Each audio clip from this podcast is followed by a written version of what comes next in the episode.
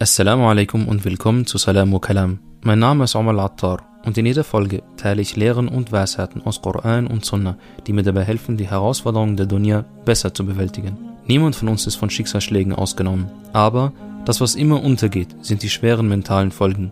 Der Umgang damit ist besonders unter Muslimen sehr unterschiedlich, manchmal sehr gut und manchmal sehr schlecht. Heute bin ich im Gespräch mit meinem guten Freund Sedin, mit dem ich über einige Schicksalsschläge von uns beiden spreche und wie wir beide damit umgegangen sind, wie wir das Thema mentale Gesundheit unter Muslimen wahrgenommen haben und wie der Islam uns hier am meisten Heilung verschaffte. Assalamu alaikum wa rahmatullah. Sedin, mein Bruder, alles gut? Alaikum salam wa rahmatullah.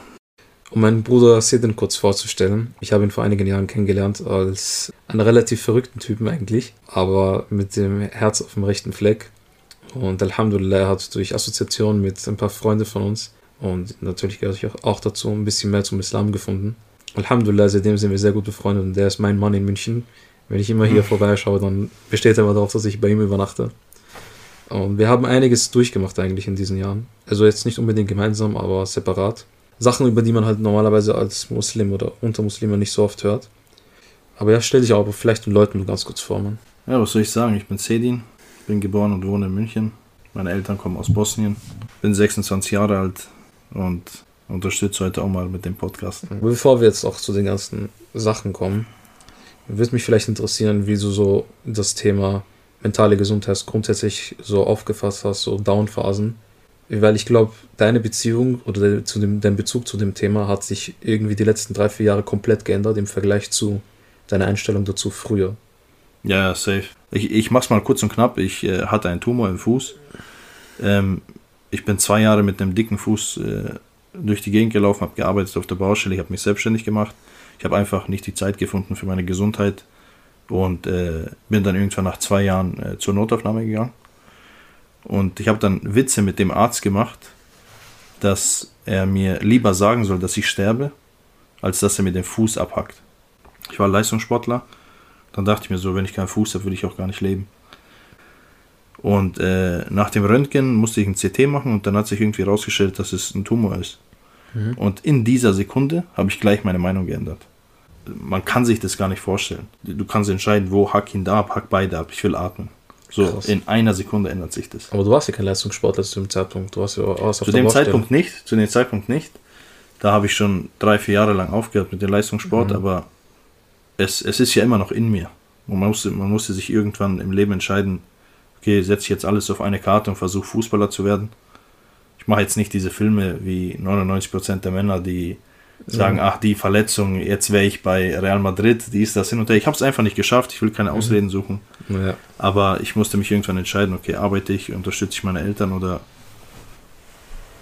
bin ich irgendwie eine Last für meine Eltern, die meine Fußballschuhe finanzieren müssen. Mhm. Und ich habe mich halt für den sicheren Weg entschieden.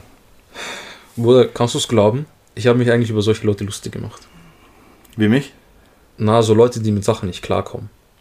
Also Leute, die so, so sagen, hey, ich habe Depressionen, ich habe dies, ich habe das, ich habe das. Nicht, ich habe mich so lustig über sie gemacht, aber ich habe es nicht ernst genommen, weißt du?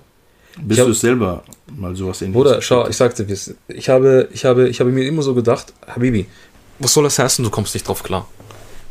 Das Leben ist so positiv. Ich, ich kann mich noch urgut erinnern. Meine Schwestern hat das so genervt, weil ich die ganze Zeit, ich war so in meinem, ich, ich, es gab so eine Zeit, da war ich so voll in meinem positiven Mindset-Film. So, du musst positiv sein, dieses toxische Positive ja. sein. So, wenn jemand so irgendwie anzeigt, hey, du bist jetzt nicht voll drinnen oder du zeigst mal eine Downphase, warum zeigst du eine Downphase? Ja. Was bist du für einer? Aber das habe ich sogar Pack gespürt bei dir, gell? Was denn? Ich kann mich nicht mehr genau erinnern, aber ich habe irgendwas zu dir gesagt irgendwas, was mir zu dem Zeitpunkt auf dem Herzen lag, ja. da hast du geantwortet, und Nein, das ist kein Witz, da hast wirklich? du geantwortet, äh, Bro, du kriegst safe kein Mitleid von mir. Oder irgendwie sowas hast du geantwortet. Wirklich? Ja, ohne Witz, Bro. Ich habe dich nie darauf angesprochen, aber jetzt, wo du sagst, so, ja, früher warst du Wirklich? So. Ja, oh früher warst Gott, du so. Oh, Leute, tut mir leid. Ja, das ist kein Stress, Bro. aber stimmt, Bro, ich erinnere mich an die Zeit. Also ich kann mich erinnern, weil ich habe das so, ich war voll auf meinem Sales- und, und Verkaufstrip und haben mir so gedacht, was soll das heißen? Irgendwas ist, ist schwierig. Pack dich einfach so. Wir sind hart, wir sind harte Leute so auf die Art und Weise. Ja. Und ähm, bis man selber nicht. Ich sagte da, was passiert ist. Ich sagte, was passiert ist. ich hatte schon immer diesen Trip, ähm, dass ich immer so Recht haben sollte. Ich hatte immer so was Rechthaberisch an, äh, an mir. Ich weißt weiß. du? Und, ähm, und solange das da war, solange ich in der Lage war, so Recht zu haben bei Sachen, war ich so erfüllt. Habe ich das Gefühl, ich bin der G. Hm. Also und das und das und das und das ist äh, und das klingt pervers, besonders im Dien. Ja, Besonders im Dien. Wenn ich im Dien Sachen besser wusste, war das für mich so, oh, okay, ich bin der G. du bist der krasseste. Ich bin der krasseste. Aus irgendeinem Grund so auf die Art. aber, aber schau, aber schau, Allah subhanahu wa ta'ala sagt im Koran, ähm, Adallahu ala ilmin. Es gibt Leute, die Allah subhanahu wa ta'ala in Jahannam reinbringt, die in Jahannam reinkommen, obwohl sie Wissen haben. Obwohl sie Wissen haben. Denkst du, du warst zu dem Zeitpunkt so einer? Und Allahu alam, ich weiß es nicht. Aber ich kann dir sagen, ich war auch jetzt nicht sonderlich auf einem guten, auf einem, auf einem guten Weg, weil äh, Allah subhanahu wa ta'ala sagt auch im Koran das Beispiel von ähm, denjenigen, die die Torah get, äh, bekommen haben, weil die Torah, halt die Bene Israel, die Juden vor uns, sind quasi unsere Vorfahren, was, was, was, äh, was ähm, Offenbarung betrifft. Wir haben den Koran bekommen, sie haben die Torah bekommen. Ähm, und Allah subhanahu wa ta'ala sagt, diejenigen, die die Torah bekommen haben und sie haben die Torah nicht wirklich getragen und verstanden, ist wie ein Esel, der Bücher trägt. Okay. Und genau dasselbe ist es mit Muslimen, die den Koran annehmen, den Koran verstehen und über Tadabbur und Tafsir und diese ganzen super Sachen reden. Aber wenn du auf ihren Charakter schaust, ist es einfach nur Müll. Ja. Ist einfach nur unterste Schublade, Bruder. Du hast den Koran getragen, aber du bist wie ein Esel, der Bücher trägt. So. Du hast so, du hast einfach so, das, du hast das Wissen auf dem Rücken, aber du machst nichts damit. Und du bist nur eine Last. Und wir machen, und, und es ist, oh, subhanallah, Allah sagt mir auch im Koran, Ankar al-Aswad, äh, al-Aswad, la äh, Saut al-Hamir, circa ist die Ayah. Eines der nervigsten oder anstößigsten Laute sind die Laute des Esels. Sagt Allah subhanahu wa ta'ala selber. Denkst du jetzt über So, dich, dass du damals so ein Esel warst? Hundertprozentig. Ja? Hundertprozentig. Bruder, komm, Also sag. bist du ein Ex-Esel. Ein Next. Schon, aber ja, und ähm, danach mit der Zeit, aber je älter ich wurde, desto mehr habe ich gemerkt und verstanden, wie wenig ich eigentlich weiß. Weil, wenn du diese Fassade von dir selber hast, dass du so perfekt bist, etc., und es war ein, Segen und, ein, Segen und, äh, ein Segen und ein Fluch gleichzeitig tatsächlich, ähm, dass ich so selbstreflektiert war und aber auch immer Sachen recherchiert habe, um immer mehr zu wissen. Und je mehr ich das dann gemacht habe, desto mehr habe ich gemerkt, wie ich nicht mitkomme, alles zu wissen. Und wie wenig ich weiß und wie wenig ich mir über Sachen sicher sein kann. Und es hat mich voll in eine Glaubenskrise und auch in meine Krise zu mir selbst, für mein Leben und für meine Ziele und was für ein guter, angeblicher Mensch ich bin, etc. Und du merkst einfach, und je älter du wirst, desto mehr merkst du, was für eine Verantwortung du im Leben eigentlich trägst, für dich selber, für andere. Ich, und plötzlich erinnere ich mich an Fehler, die ich früher als, als Jugendlicher gemacht habe, die nicht okay waren, aber du erst viel später in deinem Leben das so erkennst. Ja, das Und- ich. Und die Schuld und die, die, die Trauer darüber und auch noch die Ratlosigkeit, ähm, ich kann mich so gut erinnern, das waren wirklich im Monat, im Monattakt. Ich habe versucht, diese Fassade aufrechtzuerhalten, wieder Besserwisser zu sein, aber Monat für Monat, meine Gedanken und die West und Bruder, das war gefundenes Fressen für Shaitan. Gefundenes Fressen für Shaitan, weil der merkt so, ah, die Fassade crackt bei dem. Die zerbröckelt ein bisschen bei dem. Mhm. Und die Gedanken haben nicht aufgehört, Bruder. Alles, was ich in meinem Leben kannte, wurde angezweifelt. Jedes, jede, jede Kleinigkeit. Jede Kleinigkeit.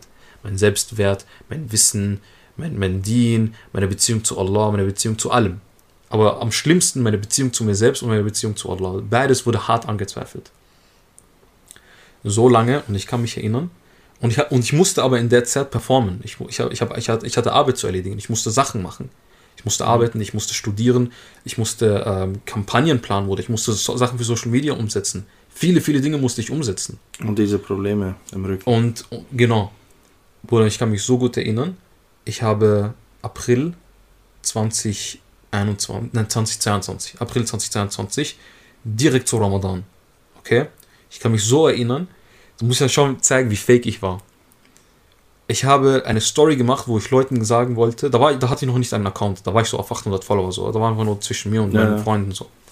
Ich habe so Leuten so gesagt, ich zeige euch so jeden Tag, wie wir so in, in Ramadan so Sachen machen, so. Wir Muslime. Das haben die Leute eh gefeiert, weil Nicht-Muslime haben so gern gehört oder mein Umfeld hat gern gehört, ähm, wie das so ist, so als Muslim zu sein. Und ich habe gedacht, ich spiele jetzt so diesen Influencer und Bruder, ich schwöre, ich habe diese Story gemacht und dieser Druck war einfach so in meinem Kopf.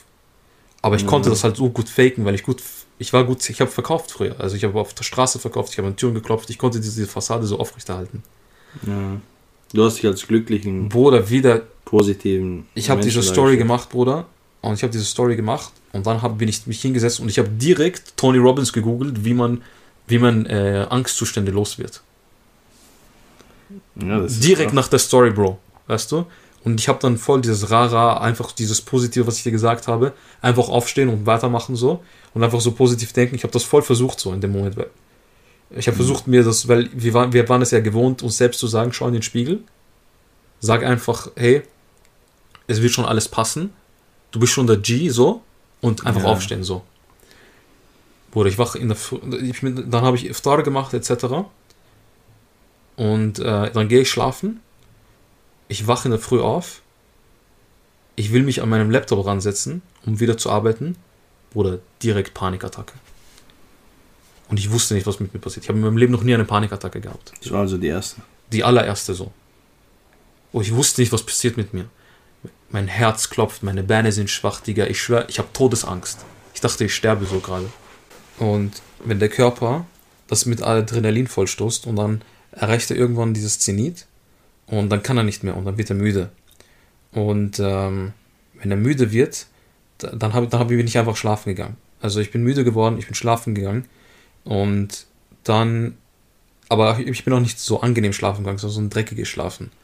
So, wo ich ähm, so für 10, 15 Minuten schlafe und dann irgendwie komme ich wieder klar, habe ich mich wieder beruhigt, aber ich muss halt arbeiten. Das ist halt das Dreckige. Ich bin schlafen gegangen und habe noch obendrein ein schlechtes Gewissen gehabt, weil ich mir denke, ich bin jetzt dieser Top-Performer, ich performe halt, aber ich lege mich jetzt irgendwie hin. Und das heißt, ich, aber ich kann nicht, weil ich irgendwie komplett neben mir bin. Dann wache ich auf, setze mich an den Laptop, die Sekunde, wo ich an den Laptop äh, geraten will, kommen nochmal diese ganzen Gedanken wieder rein und einfach alles wieder von vorne. Panikattacke, einfach Panik. Und ich, du musst ja denken, ich, war, ich wusste halt noch nie, in mein, ich hatte das noch nie in meinem Leben. Ich weiß nicht, was das ist ich verstehe, ich, in meinem Kopf ist nur so Todesangst. Ich sterbe jetzt gleich so. Danach musste ich wirklich die nächsten Wochen und Monate irgendwie drauf klarkommen so. Hab, hab einiges gemacht, hab, äh, um, um das Ganze irgendwie zu checken. Und äh, Alhamdulillah, ich habe halt wirklich, ich habe keine Option ausgelassen so. Mit Leuten reden, mit Menschen reden, Therapie, Bruder. Ich habe alles. Wann hast du es deinen Eltern gesagt? Meinen Eltern, Bruder, die haben es ja gesehen. Mein Vater kommt so aus ärmeren Verhältnissen der musste überleben so. Der konnte sich so Panik nicht leisten. Ja. Der kann sich sowas wie Panik nicht leisten, sowas, weißt du? Und das ist ja, das ist ja das Traurige und das Schlimme auch an unserer Generation. Wir, also ich rede jetzt unseren Schmerz klein, aber Bruder, wie, bei uns kommt es nicht auf irgendwas an. Verstehst du? Wenn ich mhm. jetzt, Bruder, wenn ich jetzt diese Projekte nicht abgebe, was soll schon passieren? Was soll schon passieren, Bruder? Wer packt mich? Mein Chef schreit mich an. Ja, boah, ur, urtraurig, haha. Ja. Urtraurig. Es interessiert ja niemanden, weißt du? Ja, wenn du schaust, ob du und deine Aber Familie schau, was zu essen hast. Hast du was zu essen überhaupt auf dem Tisch? Oder? Ja. Das interessiert es niemanden. Ich denke auch, ich denke auch, ganz ehrlich, ich weiß nicht. Ich hatte ja auch Panikattacken, wir kommen gleich äh, zu dem ja. Thema. Aber du, komm, du, kannst eigentlich eh gleich erzählen, wenn du magst. Ja, also, aber, aber, aber, aber was, ich mich, was ich mich frage, ich, ja. ich, ich, das würde mich echt interessieren, wenn wir jetzt Probleme hätten wie Krieg oder, oder Hunger, Glaubst du, es würde auch dazu solchen Panikattacken kommen oder wir hätten ah, andere Sorgen? Jemand, der überlebt, in der Sekunde, wo er überlebt, der. Der hat einfach keine Zeit für irgendwelche Panikattacken. Der ist, der ist. Der ist halt in Angst. Verstehst ja. du? Es ist eine, es ist, weil er ist in Angst. Aber er hat Panikattacke ist so schon, du bist so außer Gefecht gesetzt, weißt du, was ich meine? Ja. Kennst du das Gefühl? Du kannst ja, es sehen. Ja, Wenn du Panik hast, du sitzt da, du bist wie so eine Kartoffel einfach. Du hilfst ja. wie so Kartoffel in deinem Zimmer so. Weißt du? Und du weißt gar nicht, was abgeht. Du weißt gar nicht, was abgeht, Bruder. Aber die haben, die haben einfach Angst, Bruder. Die haben Panik, aber so eine Fluchtangst, Panik. Das heißt, für sie ist so, ich muss jetzt weglaufen, ich muss mich irgendwo verstecken, ich muss das machen, ich muss mich um meine Familie kümmern. Die haben ein ganz konkretes Ziel. Verstehst ja, du? Die wissen, die warum wissen, was, sie Panik haben. Die wissen, warum, wir, wir wieso, wissen nicht, was weshalb. abgeht. Du sitzt da und weißt nicht, was abgeht, Digga. Ich bin einfach ja. so da, Allahu Alam, was gerade mit mir, was mit mir los ist, weißt ja. du? Ja, das denke ich mir auch gerade bei meinem Vater, ob das, der hat mit sieben damals angefangen zu arbeiten in Bosnien. Mhm. So, hat versucht, äh, die Familie zu unterstützen. Da glaube ich auch nicht, dass irgendwie, wenn ich ihm versuche zu erklären, was Panik ist, keine Ahnung, Bro, ich weiß Ja, nicht, ob er das ist- fühlen will. ja, aber du ihm aber ist auch normal, Mann. Es ist ist auch ja eh normal. Wenn normal. er es nicht gefühlt hat, kann er es nicht verstehen. Und äh, meine Mutter kann es verstehen, weil äh, meine Mutter hatte einen Herzinfarkt und seitdem äh, hat sie auch Panikattacken und äh, versucht irgendwie damit äh, umzugehen. Also ja, mein, mein Vater und meine Mutter haben halt gesehen, dass irgendwas wirklich gar nicht mit mir stimmt, aber die wussten halt nicht, was sie sagen sollen, etc. Ich glaube auch, sie haben auch gar nicht verstanden, ähm, wie sich das so krass anfühlt. Weißt du, sie haben Empathie gezeigt, aber in meinem Kopf war das so Ende der Welt. In meinem Kopf war das so, das ist wirklich jetzt schlimm so. Aber die, ich, sie wussten, irgendwas ist ernsthaft jetzt nicht in Ordnung, aber die haben jetzt auch nicht gecheckt, so, okay, was, was jetzt genau? Hm, Ja. Und du hast ja selber nicht so gecheckt. schlimm. Nein, nein, nein ich glaube, sie, sie haben es nicht so, so tief ernst genommen zu dem Zeitpunkt. Ja. Erst mit der Zeit, wo sie gemerkt haben, dass es nicht eine so eine einmalige Sache ist, sondern einfach nicht aufhört so. Ja. So, dass sich, das zieht sich jetzt über Monate und Jahre so plötzlich so, okay, wo, wo, wo ihnen jetzt irgendwas stört. So. Dann, dann, dann war es so, okay, das Ding ist jetzt schwieriger, als man denkt so. Ja. Aber zu dem Zeitpunkt, wo es passiert ist, war das schon, hat sich wirklich viel geändert. Bruder, Wallah, ich sag dir ganz ehrlich, ich war bereit, ich war bereit, alles Geld der Welt zu zahlen, damit das aufhört. Wallah, Geld hat in meinem Kopf kein, hat nichts. Es war mir vollkommen egal. Es war mir völlig egal, was ich an Geld zahlen muss, damit mir jemand nicht, nicht mal heilt, sondern nur eine Antwort gibt, Digga. Ja. Was, was passiert da gerade? Erklär's, erklär's mir einfach. Ich, will einfach nur wissen, was mit mir nicht stimmt. Gib mir nur eine Antwort. Und hier hast du 2000 Euro, wenn du willst. Wirklich. Damit du das zeigst, wie, weil du gesagt hast, Gesundheit, Bruder, wirklich für den, für in, dem, in dem Punkt, Gesundheit war wirklich dann alles. Ja, Bruder, ich sag's dir, ich, ich sag's ehrlich, ich habe dann, äh, ich hab dann geschaut, ähm, wo ich Verhaltenstherapie machen kann. Und äh, ich habe es gemacht. Hat dir geholfen? Ja, Mann. Ja. so lange, ja, weil es hat mir so, es hat mir schon gezeigt, wo, wo ich so ungesunde Verhaltensweisen und Denkmuster so angeeignet habe, die ich gar nicht gemerkt habe, die mir einfach nur selber schaden, weißt du? Weil man, weil das sind Leute, also besonders in Verhaltenstherapie, wo es darum geht, so äh, die, die, die Art und Weise, wie man sich verhält und denkt, etc. zu analysieren und dann zu sagen, hey, das sind die Denkmuster, die du hast. Und deswegen bist du so oder was auch immer, machst du das. Und eine, dass ein Experte das einem so schnell erklärt, ich sag's mal so, hätte ich, wäre wär ich auf, wäre wär, es nach mir gegangen, wäre es nach mir gegangen, wäre ich dann jeden Tag vor dem Spiegel, würde ich vor dem Pi- Spiegel stehen und so Tony Robbins Action machen. Na, Bruder, du bist der G, du bist der das. Weil ich habe das ja gemacht, weißt du, es hat sich ja angebahnt. Es, waren, es, gab ja, es gab ja schon Warnzeichen, bevor das so losging. Ich hatte schon Monate davor immer so Sachen, die mich beschäftigt haben, aber ähm, ich konnte es irgendwie, es hat nie in Panik geendet. Es hat mich halt down runtergezogen, aber es war jetzt nicht Eskalation so.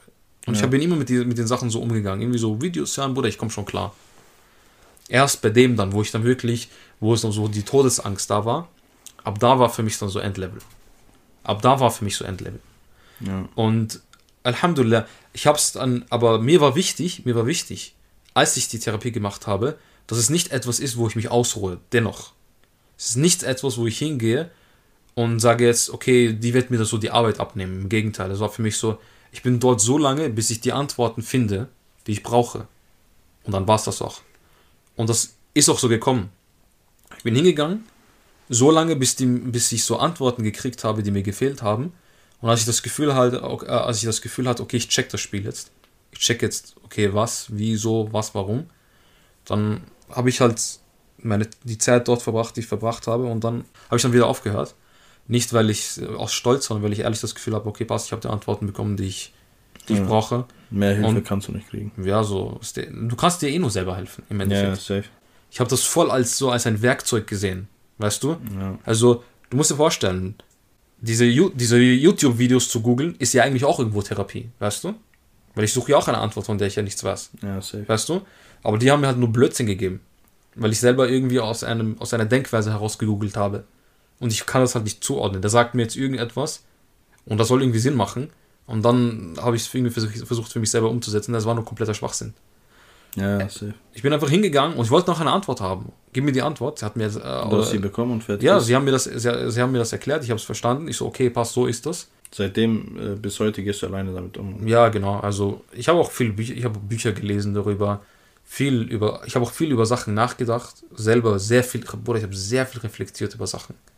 Und meine Einstellung dann hat sich komplett geändert zu dem, weil Allah hat einfach so gesagt, schau, da standest du, da warst du, da hast du auf die Leute herabgesehen, Depression, Angst, Panik, Bruder, über all das habe ich mich so, so, hm, hä. jeder, der das so durchmacht, der ist so schwach, so, etc Ja. und hat mich wirklich komplett auf den Boden runtergenommen. So richtig Asphalt, Digga. Weniger als Asphalt, so richtig hart aufgekommen. Und Bro, also So ähnlich war es bei mir auch. ich habe, ich habe Menschen dann ganz anders gesehen, ich habe mich ganz anders gesehen, habe mich selbst viel weniger ernst genommen, habe wurde viel mehr Empathie für diese, für diese Sachen gezeigt. Bruder, bei mir war es äh, ähnlich wie bei dir. Ich war auch äh, zu einer Zeit ganz oben. Mein Leben fing irgendwie vielleicht an, dass es ganz unten war. Dann habe ich eine Baufirma gegründet und ich war ganz oben. Äh, finanziell gesehen. Und äh, meiner Meinung nach habe ich zu. Ich hatte einen richtigen Höhenflug.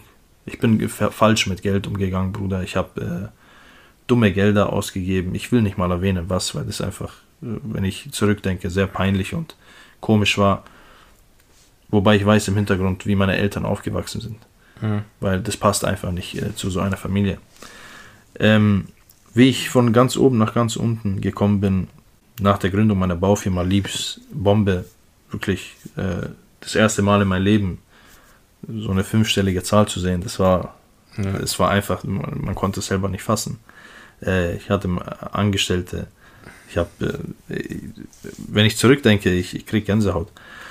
Auf jeden Fall äh, bin ich dann äh, sehr falsch mit den Geldern umgegangen. Ich, äh, irgendwann kam ein komischer Schmerz in meinem Fuß, äh, der auch zu einem Schicksalsschlag geführt hat. Ähm, der wurde immer dicker, der hat immer mehr wehgetan. Auf jeden Fall, wenn ich mich nachts aber ins Bett gelegt habe, in der Früh aufgestanden bin, ist der abgeschwollen. Der war nicht mehr so dick. Somit dachte ich, es ist was harmloses. Ich dachte, ich ruhe mich irgendwann zwei Wochen aus und dann äh, verschwindet es auch schon wieder. Es ist irgendeine Prellung oder sowas. Auf jeden Fall war ich dem Geld so krass hinterher. Immer hinterher, immer arbeiten. Ich hatte nicht diese Stunde Zeit, um zu einem Arzt zu gehen. Und so vergingen äh, ganz schnell zwei Jahre. Da ich Probleme dann irgendwann, irgendwann habe ich gemerkt, es ist äh, bisschen, es könnte vielleicht was Ernsteres sein, äh, aber ich hatte dann Probleme mit der Krankenkasse. Eigentlich muss man gesetzlich versichert sein in Deutschland. Zu der Zeit war ich es nicht, weil ich frisch selbstständig wurde. Ich äh, wusste nicht wie, ich wusste nicht, welche Krankenkasse die beste ist, die billigste, was auch immer.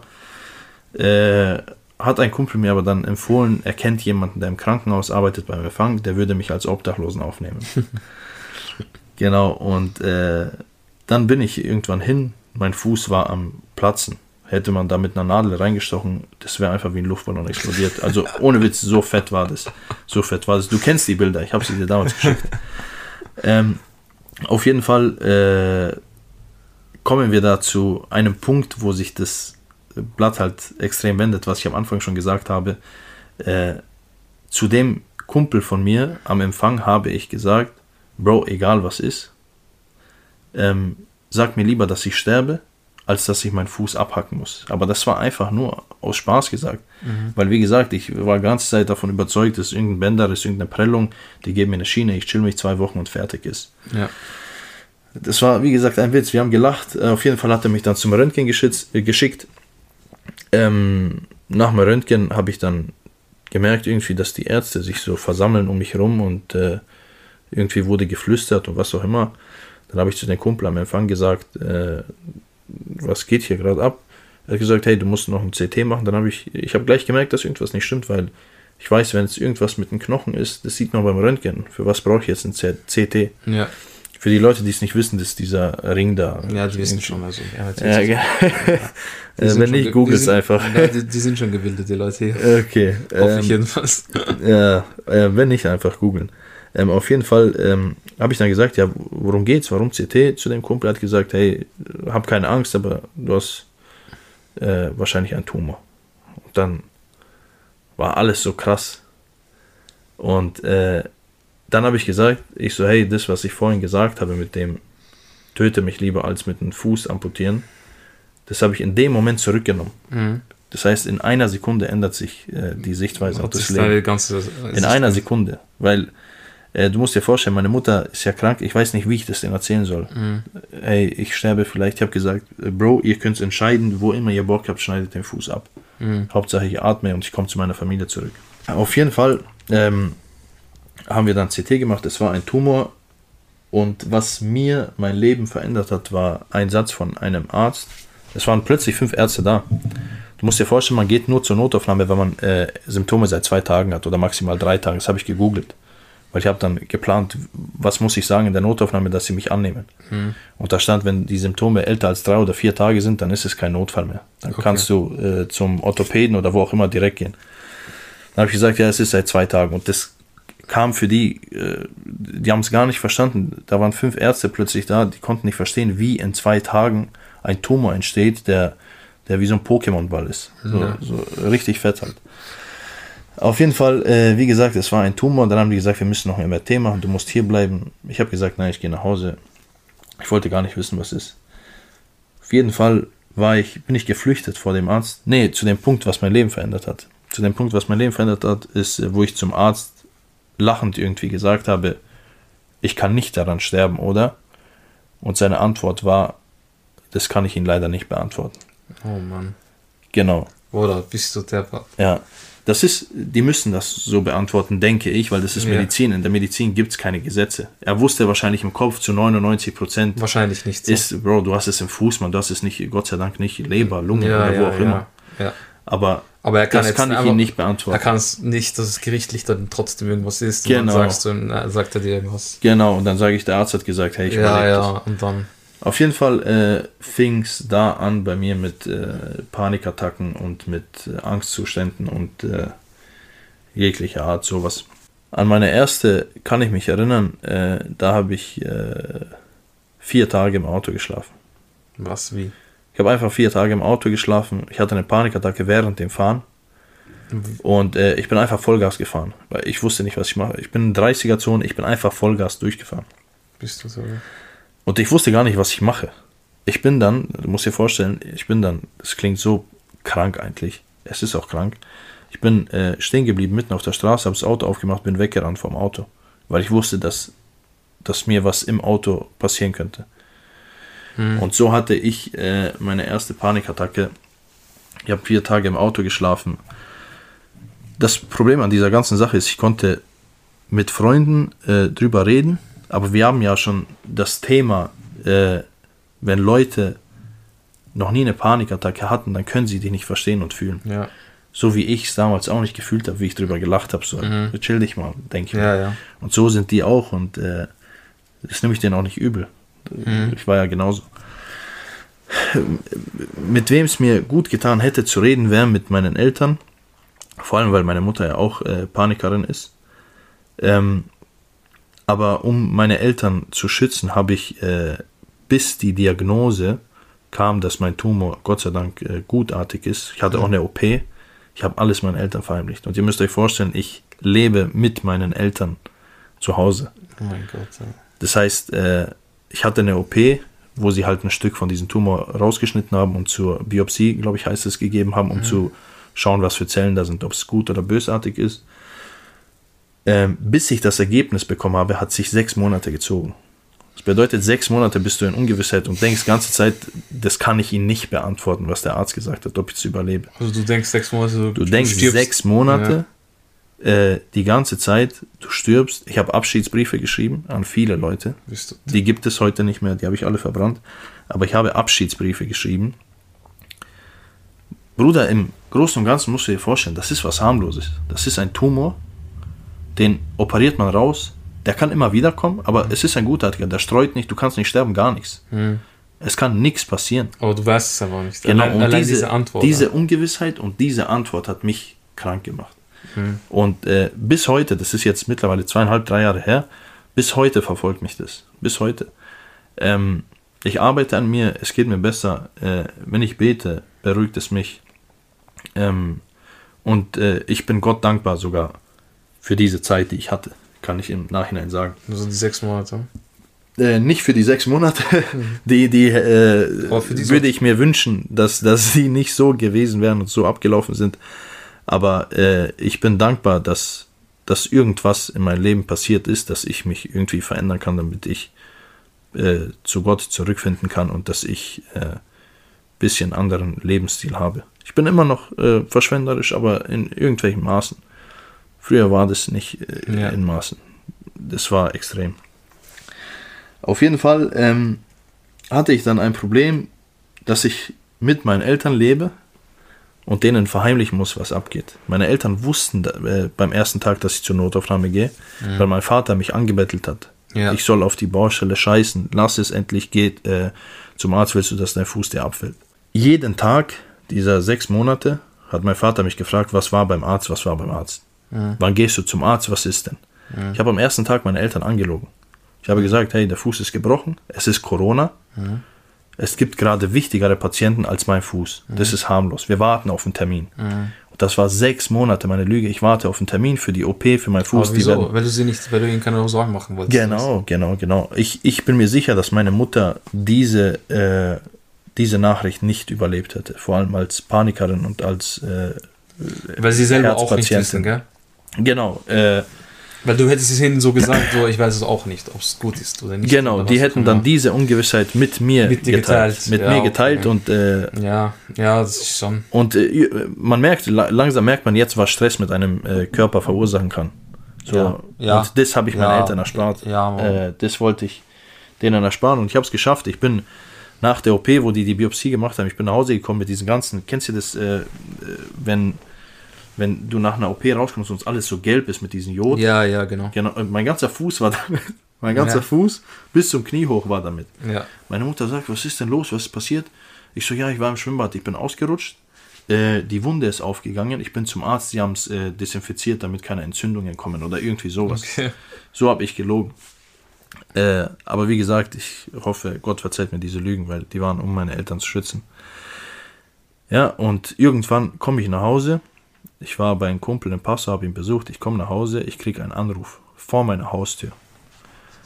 Und äh, der Arzt ruft an und sagt, ich habe gute Neuigkeiten. Zu 99,9% ist der Tumor gutartig. Mhm. Sie können nicht daran sterben. Es ist alles gut. Wir werden einen Termin machen, wir werden es rausoperieren, Ja. mit Knochenzement füllen und fertig ist. Die Geschichte ist abgeschlossen. Ich muss jede sechs Monate es zwar kontrollieren, ob der wiederkommt, aber ähm, es gibt nicht mal eine Art Lebensgefahr. Es ist was harmloses. Es ist im Prinzip wie ein Pickel einfach. Ich komme nach Hause, mein Vater ist am Rumschreien.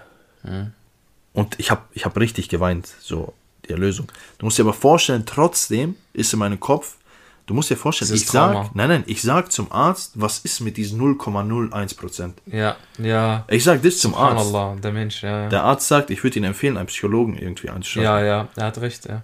Nur, ich ich frage ihn, was ist mit diesen 0,01 Prozent? Mhm. Ich, ich glaube, der Arzt dachte, ich nehme ihn auf den Arm. Weil ich denke, er hat nicht mit so einer Nachricht äh, gerechnet. Auf jeden Fall wusste ich aber, im Kopf wusste ich, hey, es ist alles gut. Aber dann, aber Körper. Aber im Inneren äh, war, war dieses, was ist mit diesen 0,01 ja, Prozent? ganz genau, ganz genau. Ich weiß ganz genau, was du meinst. Und das heißt, auf mich wartet noch eine OP und dann habe ich das ganze Thema abgeschlossen. Mhm. Wenn, wenn er nicht zurückkommt. Ich kann jetzt schon mal sagen, äh, er ist nie zurückgekommen, der Tumor, Gott sei Dank, obwohl die Ärzte gesagt haben, über 90% Wahrscheinlichkeit kommt er zurück, Ja. weil er über zwei Jahre mein Körper war. Da gibt es irgendwelche Zellen oder sowas. ja, egal. Auf jeden Fall ist er nie zurückgekommen. Ich komme nach Hause. Äh, mein Vater schreit. Ich gehe jetzt zum Arzt. Äh, äh, ich kläre das. Ich bezahle äh, die ganze OP für dich. Er soll dich sofort dran nehmen. Ich bezahle mehr. Du bist mein Sohn. Ich kann dich nicht so sehen. Weil ich war die ganze Zeit nur zu Hause. Ich konnte kaum gehen und sowas. Und äh, dann bin ich zu Hause zusammengebrochen. Ich, genau in meinem Zimmer lege ich mich auf den Boden und ich breche zusammen. Diese sechs Monate habe ich einfach in zehn Minuten ausgeheult. Meine Mutter rennt zu mir, mein Vater rennt zu mir und meine Schwester.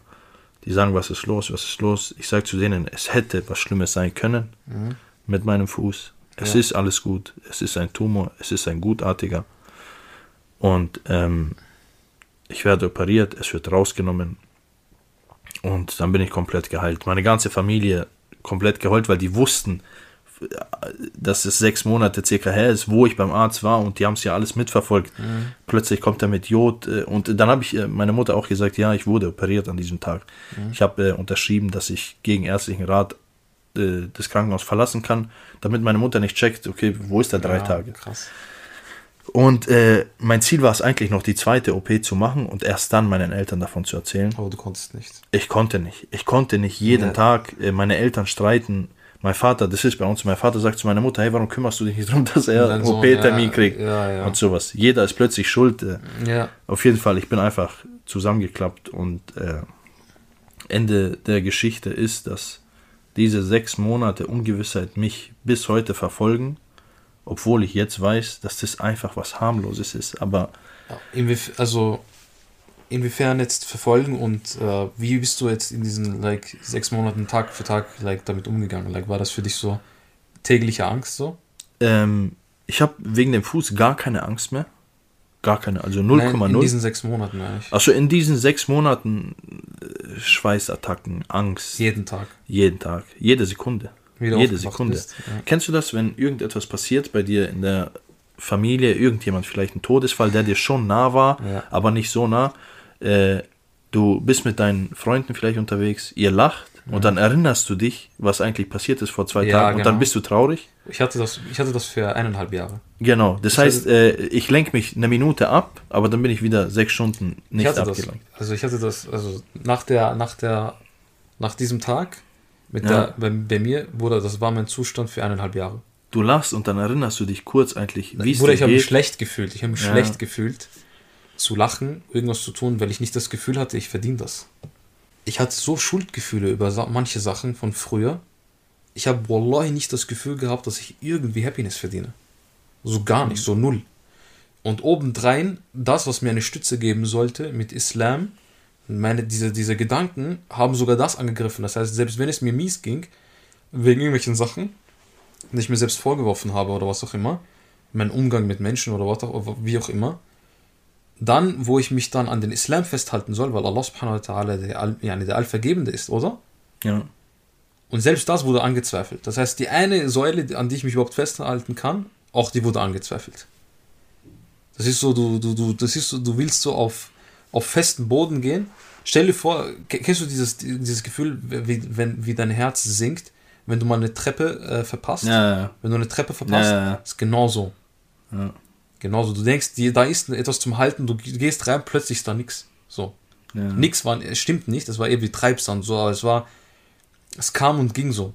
Ja. Und, und, und besonders Zwangsgedanken oder beziehungsweise Gedanken, die so, die Waswasser besonders, die nicht weggeht, die dich so packt, wie genau wie bei dir, wo so ein Gedanke dich nicht packt, je mehr, es, es ist wie so ein Virus, es ist wie so eine Amöbe, es, es klebt ja. so wie so ein Parasit und es nimmt dir wirklich alles weg und macht Dinge viel größer, als sie tatsächlich sind. Viel größer, als sie tatsächlich sind. Die Sorgen viel größer, als sie tatsächlich ist. Hm. Und nimmt einfach alles ein. Und äh, in der Sekunde mittendrin sich so rauszunehmen und alles von der Vogelperspektive zu sehen, ist unfassbar schwer. Ja, ja. Es ist, es ist äh, krass. Wie gesagt, ich bin äh, jetzt im Nachhinein rückblickend bin ich äh, richtig dankbar dafür, weil ich habe den Weg wieder zum Islam gefunden.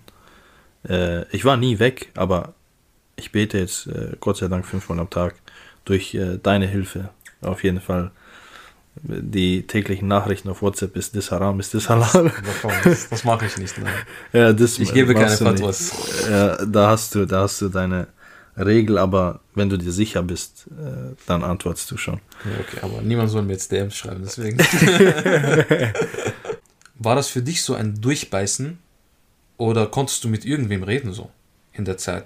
Oder hast du dir selber Gedanken darüber gemacht, wie du mit, diesen, mit diesem Zustand umgehst? Oder war es einfach wirklich so, ich leide einfach jetzt? Es ist, bei mir sind äh, die Panikattacken, mit denen kann ich umgehen. Wenn die kommen, ist es ganz normal. Ich bin manchmal im Restaurant oder äh, in der Arbeit, ich habe Panikattacken. Ich, ich gehe damit voll cool um, du wirst es gar nicht merken. Ich ja. brauche zwei, drei Minuten meine Ruhe und ich bin ganz cool damit.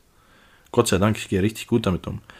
Was bei mir das Schlimme ist, ich, ich denke, es gibt bestimmt einen Fachbegriff dafür. Ich war ja. noch nie beim Psychologen, aber bei mir, wenn ich einen Kratzer habe, der nach drei Tagen nicht weggeht, ich bin beim Arzt, Mhm. das ist mein Problem. Wenn dann diese Angst kommt, dass ich irgendwas habe, wenn ich Kopfschmerzen habe, ich, ich bin mir, ich weiß im Kopf, dass ich nichts habe, Ja, vom Hirn aus, aber mein, irgendwas sagt mir, hey, du hast äh, den Tumor jetzt im Kopf und zwar bösartig.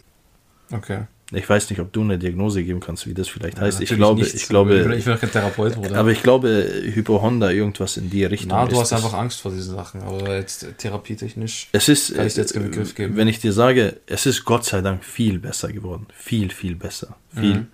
Ähm, ich habe jetzt selber mir so Limits gegeben, wenn ich Kopfschmerzen habe, wenn es in zwei Wochen nicht weg ist, Mhm. dann gehe ich erst zum Arzt. Bei mir waren es so, so theologische Themen, irgendwelche urphilosophischen Fragen, die man sich so ur gar nicht so vorstellen kann, die so, die sich unbedingt beantworten musste. Es war ganz andere Sachen. Es war so die ganze Zeit so dieses Kämpfen mit mir selber, bin ich ein guter Mensch, bin ich ein schlechter Mensch, das waren so solche Sachen. Es ist ja lächerlich, aber es ist lächerlich im, im, im, im übertragenen Sinne, aber vom Gefühl her ist es was anderes. Bruder, Gefühle, deswegen kann man Gefühle nicht so ernst nehmen. Wenn dein Körper einfach so mit Angst und mit Gefühlen einfach um sich schlägt, Ja. du kannst dich einfach null drauf verlassen, Bruder. Wenn es wirklich nach unseren Gefühlen geht, Bruder, wir gehen ja Meier. Wir gehen ja wirklich, wir sind, ja- gehen ja wirklich kaputt. Stell dir vor, du würdest auf diese ganzen Ängste wirklich so eingehen, als wäre das so die Wahrheit. ja, man wird durchdrehen. Bruder, du wirst durchdrehen und, und, und, und, dann, und du wärst eigentlich tot, Bruder, wenn die, die Ja. Notaufnahmen und die ganzen Sachen, weißt du? Ja.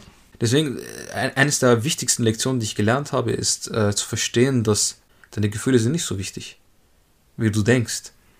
Also, sich da rauszunehmen und da, da rauszutreten, ist, ist, ist eine sehr wichtige Lektion, den Fokus zu shiften. Diese Fähigkeit alleine, diesen Fokus, den du hast und diese Konzentration, die du hast auf deine Gefühle, zu ändern auf das Hier und Jetzt. Das Leben passiert jetzt. Ich rede mit dir jetzt. Selbst wenn ich jetzt Panik kriegen würde, ich würde meinem Kopf, meinem Kopf sagen, okay, dann habe ich jetzt gerade Angst, aber ich rede hier mit Sedin und mache jetzt gerade die Podcast-Folge. Und wir, Ja. wir ziehen das durch. Und ich ziehe das durch, während ich Angst habe und du wirst merken, und ich, oder nicht du, ich habe, und ich merke dann, wie die Angst von alleine weggeht und plötzlich bin ich voll drin im Podcast, hab voll, Man lernt damit Life- umzugehen. man lernt damit umzugehen. Gott sei Dank, ja. Aber ich finde es krass, dass du es so komplett so alleine geschafft hast. Du hast dich komplett im Kopf durch, äh, also von der Schlinge gezogen. So. Weißt du, wer mich verstanden hat? Wer? Bei einem FaceTime-Telefonat? Hm. Wenn du dich erinnern kannst. Wer? Du, Wie? wo ich dir das, was ich gerade alles erzähle, kurz und knapp in 10 Minuten ver, ver, ähm, verpackt habe, Ja. hast du bei einem FaceTime-Call Verständnis gezeigt. Du, du kannst ja auch nicht riechen, dass es mir schlecht geht. Wenn du mich fragst, äh, wie geht's dir, sag ich gut, Bruder. Ja, aber du hast, ja, aber du hast, so wie du darüber geredet hast, glaube, wir waren zeitgleich in unserer Phase. Aber so wie du darüber geredet hast, habe ich mir gedacht, dem kann es nicht gut gehen. ja. Ich habe ich hab's, ich hab's so gehört, wie du so, so Sachen erzählst, und ich habe mir gedacht, unmöglich geht's dem gut. Unmöglich. ja, So in meinem Kopf. So. ja, Ich glaube, Leute, Leute denken, äh, nur wenn man sich dieses sich anmerken lassen, ist so trügerisch, Bruder. So, besonders, besonders muslimische Männer, Bruder, können das so gut, die können das so gut ver verstecken. ja, So extrem gut verstecken. Ich bin halt ein schlechter Lügner, mir merkt man das so in meinem Gesicht öfter an. ja, ja, Aber ähm, was ich gemerkt habe, aber, ich sag dir jetzt, was ich gelernt habe in der Zeit. Ich habe mich selbst mit meinen eigenen Gedanken in etwas verheddert und Shaitan nutzt das ja immer sehr gern aus. Shaitan hat ja immer grundsätzlich, gibt ja immer so Einflüsterungen und Waswasa. Aber die Nafs macht ja auch selber Einflüsterungen. Allah sagt das auch im Koran. Ich habe schon von Anfang an gewusst, dass ich mich selber mit meinem eigenen Kopf in etwas rein verkopft habe. Und ähm, ich habe dann, je mehr habe ich mich dann so in der Verhaltenstherapie mehr mich damit beschäftigt, wie das genau funktioniert, desto mehr habe ich so ein, ein Modell irgendwie aufgebaut, wie diese Beziehung zwischen Nafs, Waswasa, Gedanken und mir selbst funktioniert als Modell allgemein. Damit ich mir das vorstellen kann. Weil wenn ich es mir nicht vorstellen konnte und es nicht in Worten erklären konnte, dann hatte ich das Gefühl, ich kann keine Lösung dafür finden. Deswegen war es für mich so einfach, so direkt zu sagen, ich gehe äh, und mache Verhaltenstherapie, weil ich eine Lösung haben wollte. Ich habe das wie eine Aufgabe gesehen. Für mich war das nicht so, ich halte das jetzt aus und irgendwie ähm, bleibt das jetzt ein paar Monate und dann ergibt sich das. Bruder, ich wollte jetzt eine Lösung, ich wollte gestern eine Lösung haben. So war das für mich. ja. Und ich war bereit, wirklich das so schnell wie möglich zu der Lösung zu machen, damit ich wieder funktioniere. Mhm. Verstehst du? Es ist so ironisch, weil deine Angst hat dich dazu geführt, dass du zu einem Arzt gehst. Meine Angst hat dazu geführt, dass ich mich selber noch mehr dazu gedrängt habe, zu funktionieren. Ich habe gemerkt, wie, wie viel der, der Islam geholfen hat, indem er diese Glaubensgrundsätze, die ich hatte, einfach entfernt hat. Dass ich perfekt bin oder dass ich dieses Perfektsein anstrebe, dass ich alles weiß, dass Allah mir überhaupt äh, irgendwas schuldet im Sinne von, dass er sich mir jetzt so als echt beweisen soll und kann. Weil ich für mich war so, es muss alles Sinn ergeben im Dien, perfekt irgendwie, logisch aufs kleinste Detail, nicht mal, nicht mal so allgemein, sondern aufs kleinste Detail. Und wenn es nicht, nicht so ist, ja, weißt du, dann ist alles so problematisch so im, im ja. Islam. Und mein Cousin, Alhamdulillah, ich konnte mit ihm sehr viel reden, weil er hat auch etwas Ähnliches durchgemacht und der ist in der Hinsicht viel weiter. Der hat mir das so brutal so erklärt, hat mir gesagt, schau, Allah schuldet dir gar nichts. Ja, ja. Allah ist dein Herr. Er ist der Schöpfer. Du bist derjenige, der ihn braucht. Er muss sich vor dir gar nicht erklären. Der Koran braucht euch auch gar nicht zu, äh, sich selbst zu rechtfertigen. Und, Allah, und der Koran sagt das auch, äh, sagt das auch über sich selbst. يضل به كثيرا ويهديه بكثيرا وما يضل به إلا الفاسقون. Der, der Koran leitet Leute recht mit, sich, mit ihm und bringt Menschen in die Irre. Derselbe Koran selber bringt Menschen in die Irre und er bringt Menschen nur, er bringt nur diejenigen in die Irre, die in ihrem Herzen korrupt sind. Diejenigen, die schon im Vorhinein eine Krankheit haben und nur das Negative sehen wollen und nur diese, diese Welt so haben wollen, wie sie sich vorstellen. Wie nach ihrer Weltvorstellung. Wenn der mhm. Koran nicht nach der Weltvorstellung aussieht und aussieht, wie ich es haben will, nach meinen Wertvorstellungen, nach meiner Weltvorstellungen, dann will ich ihn nicht haben, so auf die Art und Weise. Mhm. Und der Koran und Allah sagt, geh. Du, ich brauche dich gar nicht. Antumul fuqara'u ilallah, ihr seid die Armen gegenüber Allah, sagt Allah im Koran. Und das zu checken, und das musst du denken, ich als jemand, der so den Islam studiert, ich denke mir so, ich habe diese humble Einstellung. Nein, ich bin Muslim, ich bin ergeben. Stell dir vor, ich sitze da und ärgere mich, dass so Sachen nicht so Sinn ergeben, wie ich es haben will, so auf die Art und Weise. Und wer bist du? Wer bin ich? Ja. Wer bin ich eigentlich? Ja. Und der Islam hat mir halt in der Hinsicht geholfen, indem, indem er die, diese Grundglaubenssätze, die ich von klein auf irgendwie aus irgendeinem Grund aufgebaut habe, einfach auseinandergenommen hat. Warum versuchst du überhaupt eine perfekt zu sein, wenn du es gar nicht sein kannst? Wer bist du überhaupt? Ja. Und wie willst du überhaupt vermeiden, dass jemand über dich sagt, du bist ein schlechter Mensch oder nicht? Die Propheten alle wurden als korrupt bezeichnet von ihren Leuten. Ihr ganzes Volk hat gesagt, ihr, ihr seid alle schlechte Menschen. Weißt du? Mhm. Der Prophet, wie er gelitten hat. Alle Propheten waren eigentlich so Kriminelle in ihrer Gesellschaft. Sie hatten den, den miesesten Ruf. Und nicht der, der so da sitzt und so besessen ist davon, dass gut, Leute gut über ihn reden oder was auch immer. Und Allah sagt, mhm. meine Besten, meine Besten, meine beste Schöpfung auf dieser Erde, über, ihn, über sie wurde schlecht geredet. geredet. Mhm. Über was machst du dir bitte Gedanken? Wovon redest du eigentlich? Also ich sehe, der Islam löst Mental Health, löst diese Probleme, so, so Angst etc. Mhm. auf diese Art und Weise. Hauptsächlich durch ähm, in, in, indem, indem er unsere Erwartungen und unsere Glaubenssätze ändert. Mhm. Ich bin überzeugt, Angst und, und, und Trauer kommt aus einer Einstellung heraus. Das glaube ich immer noch. Also, wenn du jetzt diese, diese, die, das Gefühl hast, du hast Angst und du musst jetzt da irgendwo hinlaufen, also meiner Meinung nach, von dem, was ich vom Koran studiert habe, jetzt die islamische Antwort wäre es, zu sagen, ähm, okay, ich habe Angst. Es, es liegt an Allahs Hand, ich gebe mein Bestes. Hm. Okay, mein Kopf sagt mir jetzt, eigentlich das Logische ist es oder das Vernünftige ist es, dass ähm, das nicht das Richtige ist, das Verhalten. Und ich weiß, dass es nicht der Fall ist. Chalas, dann, mach, dann, dann entscheide ich mich in der Situation, mitten im Schmerz, mitten im Dreck, dafür da zu sitzen daheim und nicht den Arzt zu rufen. Und es fühlt sich mhm. widerlich an. Widerlich. Absolut widerlich. Aber ich vertraue auf Allah. Egal, was jetzt passiert.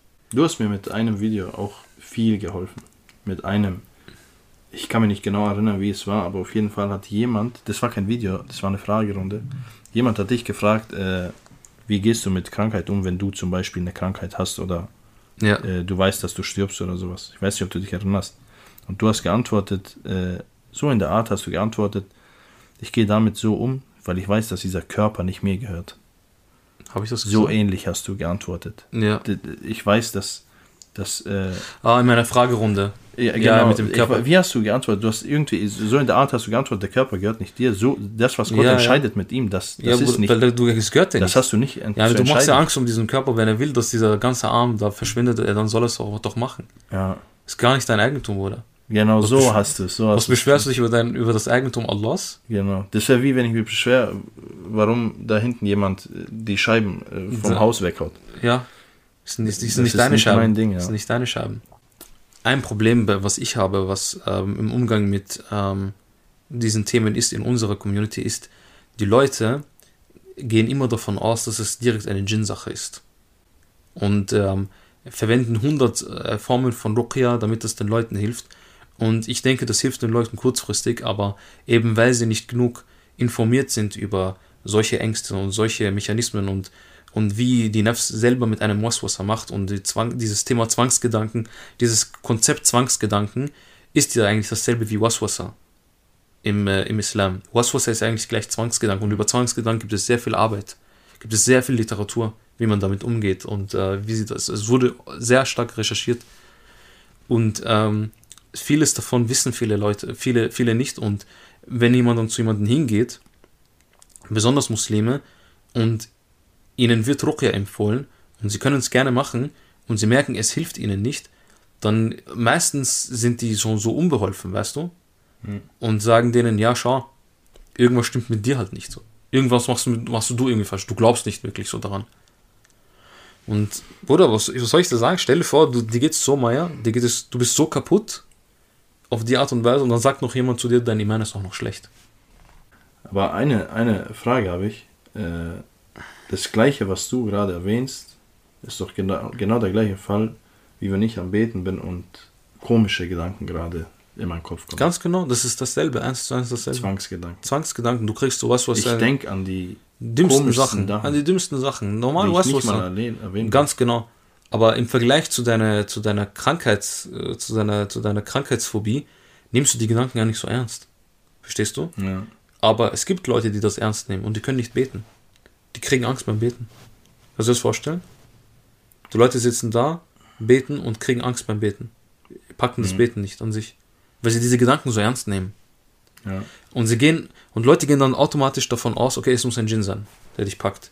Wobei es einfach Waswasser ist. Waswasser kommt von, von Shaitan und von Djinn. Das sind äh, Einflüsterungen. Einflüsterungen, ja, Ja. aber das ist auch die, die, der, der Einfluss, den, den Shayatin äh, auf einen haben.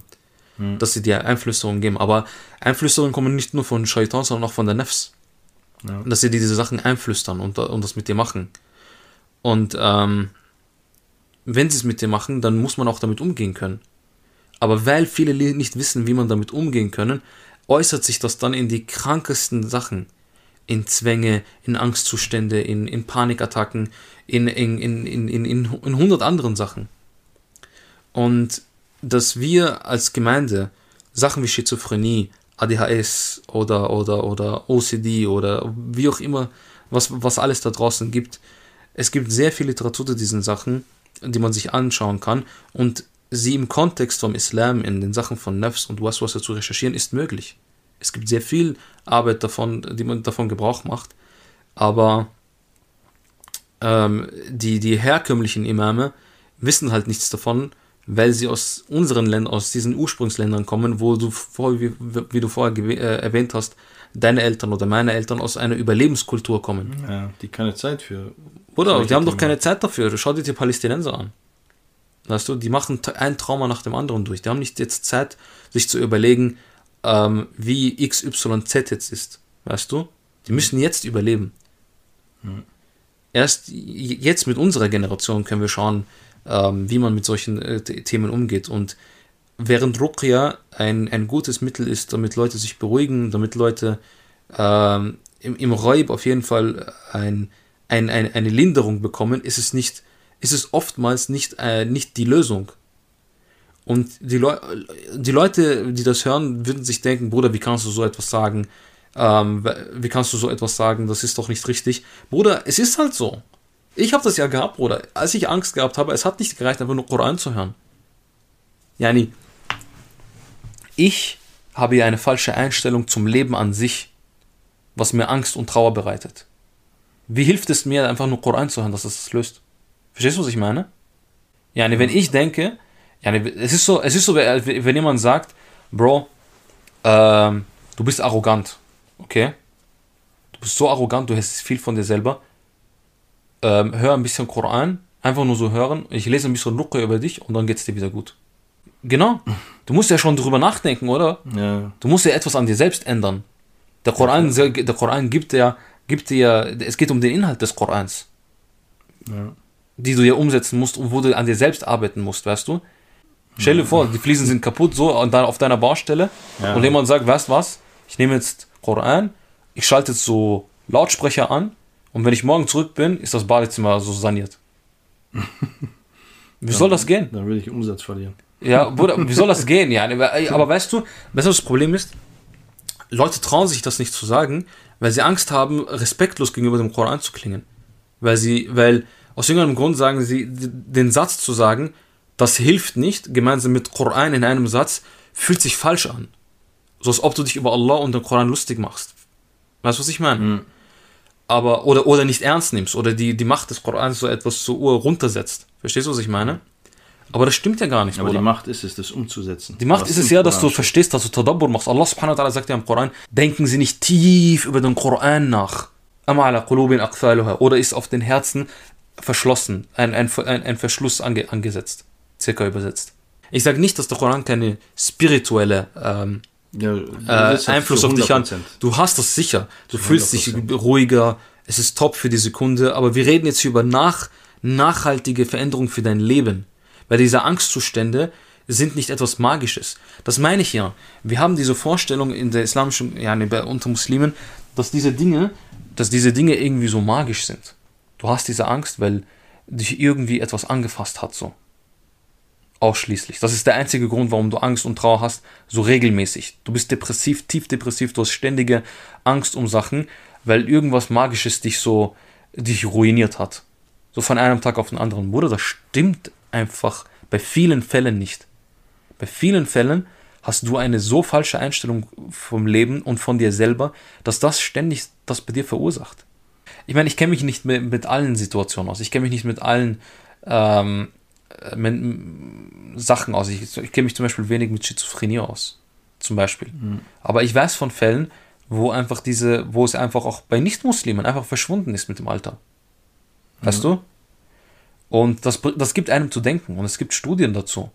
Und wenn es Studien dazu gibt von Leuten, die nicht Muslime sind, die aus daraus kommen, dann zeigt es dir bereits, dass es ein, ein, ein, ein, ein Studium von Nefs ist, ein Studium vom Selbst, das involviert mhm. ist. Und ich spüre das ja in meinem eigenen Lab, Bruder. Der Moment, wo ich meine Einstellung zu vielen Sachen geändert habe, die Angst und die Trauer waren einfach weg, ja. verschwunden. Und ähm, was wir brauchen, was wir benötigen, ist äh, Menschen, die sowohl in, in, im, im Dien gut informiert sind und auch gleichzeitig auch sich nicht scheuen, diese Therapieangelegenheiten auch zu verstehen. Und auch, auch das Konzept Therapie sollte man auch nicht so tabuisieren, weißt du? Bruder, das ist Aber es ist nicht bei für jeden. ganz, ganz lange vorbei. Ich, ich hatte nie diese, diesen Gedanken. Vielleicht als Kind, wenn man gehört hat, der geht zur, zu irgendeiner Therapie, dachte man, Bruder, ist krank. Der ist gestört. Ja, Der ist gestört. So. Ja, ja. Aber Bruder, ich kann, ich war, ich habe leider bis, bis heute war ich noch nicht in Therapie. Ich habe einmal mit einem telefoniert nur. Nach diesem Telefonat, ich habe am Telefon gesagt, hey, ich habe Kopfschmerzen, äh, ich glaube, ich habe äh, Gehirntumor, ich habe Krebs, ich werde sterben, habe mhm. ich ihm am Telefon gesagt. Er hat am Telefon, er ist geschult dafür, mhm. dass du in einem Gespräch, ob telefonisch oder persönlich, glücklicher und besser rausgehst. Er ist einfach geschult dafür. Und er hat es geschafft, am Telefon, ich habe ihn tippen gehört, wie er mir eine Statistik rausgeholt hat, wie wahrscheinlich es ist in dem Alter. Mhm. Und äh, ich habe ihm noch gesagt, ich habe vor zwei Monaten ein MRT vom Kopf gemacht. Dann hat er noch rausgegoogelt, wie wahrscheinlich ist es, äh, dass man äh, innerhalb von zwei Monaten einen Tumor kriegt, der äh, lebensbedrohlich ist im Alter von 25 und hin und her und bla bla bla. Und er hat es irgendwie geschafft, auch mit seiner Sympathie, mit, mit, mit seinem geschulten Mundwerk oder wie auch immer, dass Bruder, ich einfach nach dem Telefonat extrem glücklich war. Ja, Bruder, ich, ich aber ich sage Sekunde danach. Bruder, ich sag dir ehrlich, er hat, er hat dich nicht ernst genommen, deswegen. Ja, aber, aber Bro, dieses Telefonat hat mir geholfen. Und hat wie, dir geholfen, wie, ja. Wie, wie ist es dann, wenn man wirklich jede Woche vielleicht mal sich eine Stunde Zeit nimmt und dahin geht? Das werde ich bestimmt noch machen. Ich, ich, vielleicht werde ich es auch nicht machen. Mir geht es Gott sei Dank. Wallah, endlich. schau, es, kommt, viel es, besser. Wallah, es, kommt, schau, es kommt gar nicht drauf an. So. Es, man, jeder macht Therapie auf seine eigene Art und Weise. Es kommt darauf an, wer dir helfen kann, weißt du. Wenn du in deinem Umfeld genug Leute hast, die das erlebt haben, was du erlebt hast und das irgendwie nachvollziehen können, dann brauchst du ja gar keine Therapie. Es geht einfach nur darum, ähm, von wem lässt du dir helfen und von wem lässt du dir nicht helfen, weißt du? Es kann die Familie sein, es kann die Freunde sein, aber Hauptsache es gibt jemanden, der dir helfen kann. Und wenn es niemanden gibt, oder wenn es niemanden gibt und du brauchst eine Antwort, um besser zu gehen, Habib, warum nimmst du nicht die Therapie? Warum nicht? Es ist viel wichtiger, dass, ähm, dass der Durchschnittsmuslim in der Lage ist, dieses Verständnis zu zeigen, im Sinne von, diese, wenn jemand das hat, dann ist es nicht ein Anzeichen dafür, dass der Iman schwach ist. Verstehst du? Weil es geht, es ist eher so, dass sie einfach nicht wirklich wissen, wie sie damit umgehen. Wie sie einfach mit, mit, mit, sei es jetzt mit, mit Gedanken oder mit anderen Sachen umgehen sollen oder mit ihren eigenen Trauma. Sie wissen nicht, wie sie damit umgehen sollen. Und glaub mir, ein, ein, du, hast es ja selber, du hast es ja selber er- erkannt. Wenn dein Körper Amok läuft, dann weißt du nicht, was du tust, Bruder. Du Ja. weißt einfach nicht, was du tust. Wenn dein Kopf, wenn, wenn, wenn dein Kö- Körper und deine Gefühle Amok laufen, du weißt gar nicht, was du machst. Und ähm, das ist es, was die Leute Du bist, verstehen. in dem Moment bist du nicht Herr deiner Sinne. Du bist nicht Herr deiner Sinne. das ist die größte Angst im Leben, gell? Ja, aber das, aber schau, Leute, die nicht Herr ihrer Sinne sind, sind auch im Islam von Sünden ab, von, von Sünden und von Verantwortung sogar ähm, ausgenommen. Ja, aber trotz Majnun. dessen, trotz dessen habe ich Angst in irgendwann, dass irgendwas kommt, dass ich gar nicht, das war lange auch eine Angst von mir, dass ich die, die, die Herrschaft meiner Sinne verliere. Ja, ich hatte das auch. Und ich habe mir, ich habe mir, ich habe mir ganz Zeit gedacht, wie ist es, wenn ich nicht bestimmen kann, ob ich, ob ich jetzt Wasser trinke oder ob ich jetzt äh, rausgehe, Ja, ja. dass ich, dass ich einfach nicht gesund bin. Ich weiß, was du meinst. So, das war auch eine krasse Zeit. Aber genau Aber Gott sei Dank, diese Zeiten sind so gut wie um. Ich denke bei Alhamdulillah, dir ja. und bei mir. Alhamdulillah. Äh, und das wird äh, Gott sei Dank besser und äh, Wichtig- inshallah hilft es den Leuten auch. Dass, Inshallah, wichtig ist, dass für jeden, der, der jetzt da hi- hi- hinhört, es wird auf jeden Fall besser. Ja. Und Wallah, es ist, so, es ist so seltsam, das zu sagen, weil ich wirklich in einem Ort war, wo ich mir selber gedacht habe, Bruder, es ist wirklich, es steht mir bis hierher, ich kann nicht mehr, ich will nicht mehr, oder alles ist einfach Dreck, alles ist Dings, alles, wirklich alles. wie viele Menschen gibt es, die, Die Hoffnung jetzt haben. gerade Die jetzt gerade voll auf ihrem, Genau auf in- ihrem Zenit sind, die, die jetzt auf diesem Punkt sind, weißt du? Aber Wallahi, Wallahi, Wallahi, ich kann es dir versprechen, es, wird besser. Wallahi, es wird besser. Wir haben es gleichzeitig gesagt. Es wird besser, es wird besser. Es ist manchmal, das Einzige, was es manchmal braucht, ist es, wirklich stark zu sein, wirklich zu sagen, einfach nicht kämpfen, sondern zu akzeptieren. Ja. Zu akzeptieren und zu sagen, ja, passt, dann ist es vielleicht so. Dann ist es halt so vielleicht. Und trotzdem sein Leben weitergehen. Und trotzdem diesen Pfad zu gehen. Und trotzdem diesen Weg zu gehen. Und trotzdem bei Allah, sich auf Allah subhanahu wa ta'ala äh, zu verlassen und zu sagen, wie es kommen soll, soll es kommen. Und ich mache jetzt in dieser Sekunde, wo ich jetzt bin, diese Gedanken sollen von mir aus kommen. Ich konzentriere mich auf mein Leben jetzt. Ich entscheide mich trotzdem jetzt zu leben, jetzt zu beten, jetzt die Sachen zu machen, die ich machen will. Und komme, was komme. Das, das erinnert mich an etwas. Ich weiß nicht, ob äh, das hast du mir, glaube ich, sogar mal gesagt oder es ist eine Sure. Ich weiß es nicht genau. Das kannst du mir vielleicht jetzt erklären. Aber irgendwo habe ich mal gelesen oder gehört äh, etwas in der Art: Gott ist der beste Planer. Ja, natürlich. Und Bruder, was, warum überlege ich, wenn man so mit klarem Verstand darüber nachdenkt, warum denken wir überhaupt über irgendwas noch nach so? Gott Weil- ist der beste Planer. Ja, ja, Plan- weil, aber weil, weil Angst und Trauer das mit dir macht, Bruder. Ja, ja, aber jetzt so, ich, ich bin gerade nicht in einer Angst, Ja. nicht in einer Trauer, ich bin gerade so auf nüchternen Kopf, Ja, abseits von Ängsten, Paniken und allem. Jetzt denke ich mir einfach, Bruder, Gott ist der beste Planer. Was, was haben wir überhaupt noch nachzudenken? Einfach annehmen, so wie es ist und man soll versuchen weiterzukämpfen und sein Leben weiterzuleben. Für seine Familie da zu sein, Menschen zu helfen, wenn man kann.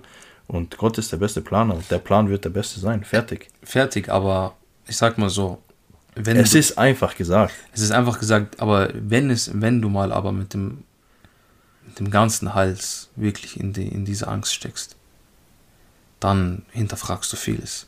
Aber wahin al-Ba's, sagt Allah subhanahu wa ta'ala, hin al-Ba's, mitten in dieser, in dieser Schwierigkeit, da, da, da zeigt sich der echte Iman. Und da wirst du auch merken, wer dann diesen eisenharten Willen und diesen Tawakkul wirklich hat.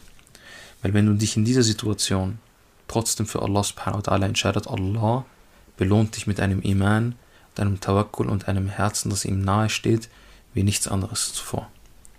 Weil hinter jeder Prüfung, hinter jedem Schmerz, wo du es überwindest, steckt dann eine neue Seite von dir, die sich bessert. Hm. Ja, Bruder, ich, das spüre ich am eigenen Leib. Bruder, schau, schau, ja, du bist viel ruhiger geworden, bist viel besinnter geworden, du hast gemerkt, viel, Sachen viel wichtiger ähm, als vorher. Bruder, Allah, der Prophet sagt, ein, ein, jemand, der ein, ein Körnchen, ein Dharra von Arroganz in seinem Herzen hat, wird nicht Jannah sehen. Hm. Stell dir vor, ich wäre mit, wär mit dieser Einstellung durch mein ganzes Leben gegangen, hätte Islam studiert und mich für den ärgsten Checker gehalten. Und Allah und einer der ersten, die in Jahannam gehen, laut einem Hadith, sind Leute, die das Ganze gemacht haben, so Islam und so weiter vorbeigebracht haben, aber nicht für Allah subhanahu wa ta'ala. Sondern ja. damit die Leute über dem was sagen, so auf die Art und Weise. Ja. Hat sich das dann gelohnt? Oder würde ich mir, oder würde nicht jeder sich dann in der Situation 100 Panikattacken wünschen, damit sie nicht so blöd dastehen dann in der Eche? Ja. Und das ist die Perspektive, die ich einfach Leuten mitgeben kann, ähm, bei solchen Sachen, dass selbst wenn sie das erleben, du weißt nicht, wovon Allah subhanahu wa ta'ala dich so bewahrt hat. Ja. Durch diese Herausforderung und durch diese, diesen Test. Du weißt nicht. Ich bin nicht allwissend in der Hinsicht, ich kann nicht für jeden Fall sprechen, aber ich, glaub, ich, ich möchte glauben, dass wenigstens die Leute, die diesen Podcast hören, in der Lage sind, das zu tun. Und äh, wenn ihr Veränderung haben möchtet mit dem Umgang von mentaler Gesundheit in unserer Community geht, dass Leute sich nicht schämen, zu sagen, ähm, ich finde keine Antwort, anstatt zu sagen, ich bin hilflos, weißt du? Das meine ich ja. Wenn jemand sagt, ich hole mir Hilfe bei, sie, sie, wenn sie sagen, ich hole mir Hilfe bei einer Therapie, dann haben sie das Gefühl, ich bin so, ich bin so unwissend, weißt du? Mhm. Aber Bruder, wenn du zum Sheikh gehst, gehst du ja auch zur Therapie. Ja. Wenn du zum Sheikh gehst für Rukia, machst du ja auch Therapie. Wenn du mit deinen Eltern fragst, wenn du deinen Freunden nach Ratschlag fragst, dann machst du ja auch Therapie, Digga. Mhm. Weißt du? Es geht, es, geht, es geht ja nicht darum, es geht einfach um eine, es geht darum, eine Antwort zu finden. Und egal woher die Antwort kommt, Hauptsache es geht dir besser im Endeffekt. Und wir brauchen auch niemanden dazu zu zwingen, in Therapie zu gehen. Weißt du? Nein, bestimmt nicht. Es reicht einfach, wenn sie sagen, dass sie auch mit ihren Freunden reden, wenn sie das Gefühl haben, sie fühlen sich nur wohl genug mit Freunden jetzt darüber zu reden, die wollen jetzt nicht mit irgendwie Fremden reden oder was auch immer. Habibi, dann passt das auch. Eure größten Vorbilder, die Leute, die ihr am meisten wirklich bewundert, die haben genau solche Sachen durchgemacht. Mental, also besonders diese Leute, die so urinspirierend auf der Bühne reden, wo man sich denkt, boah, wie haut er diese Banger raus, wie haut er ja. diese Sprüche raus. Zu 90 Prozent, ich bin fast zu 100 Prozent eigentlich, diese Leute haben Sachen durchgemacht. Oder vor allem, die haben einen anderen Druck als wir denn irgendwie. Die haben anders, Bruder, die haben das alles durchgemacht. Ja. Weil niemand redet so, niemand redet so, besonders wenn es ins Herz geht. Ja. Was, ins, was vom Herzen kommt, landet im Herzen. Ja. Und ähm, das ist die Situation. Die Propheten haben alle das erlebt. Die Sahaba haben dieses haben Trauma erlebt und Angst erlebt und Panik gehabt und, und all diese Sachen haben sie alle erlebt. Die gesamte Gesellschaft in Medina hat all diese die, die, die Sahaba in Medina waren alle genauso wie wir. Mhm. Sind alle genauso wie wir, sind mit diesen Problemen genauso zu den Propheten gegangen. Ihr müsst euch mal vorstellen, es gab Sahaba, die sind zu den Propheten hingegangen, genauso mit solchen Issues wie du und ich. Wir vergessen das. Für inshallah, äh, wenn du mal so Sachen durchgehst, lass dich nicht runterkriegen und Allah subhanahu wa ta'ala ist bei dir. Schau, dass du dich auf ihn verlässt, mitten in der Angst, mitten im Schmerz. Und inshallah schaffen wir es als äh, muslimische Gemeinde, äh, als Umma, inshallah, dass wir damit besser umgehen. Es wäre jetzt eine längere Folge, gibt mir auf jeden Fall Feedback, ob das von der Länge her zu lange ist, aber es war mir ein wichtiges Thema, deswegen wollte ich mich jetzt nicht so einschränken. Barakallahu fikum, das war Salamu Kalam und bis zur nächsten Folge, inshallah. Assalamu alaikum wa rahmatullah. Alaikum salam wa rahmatullah.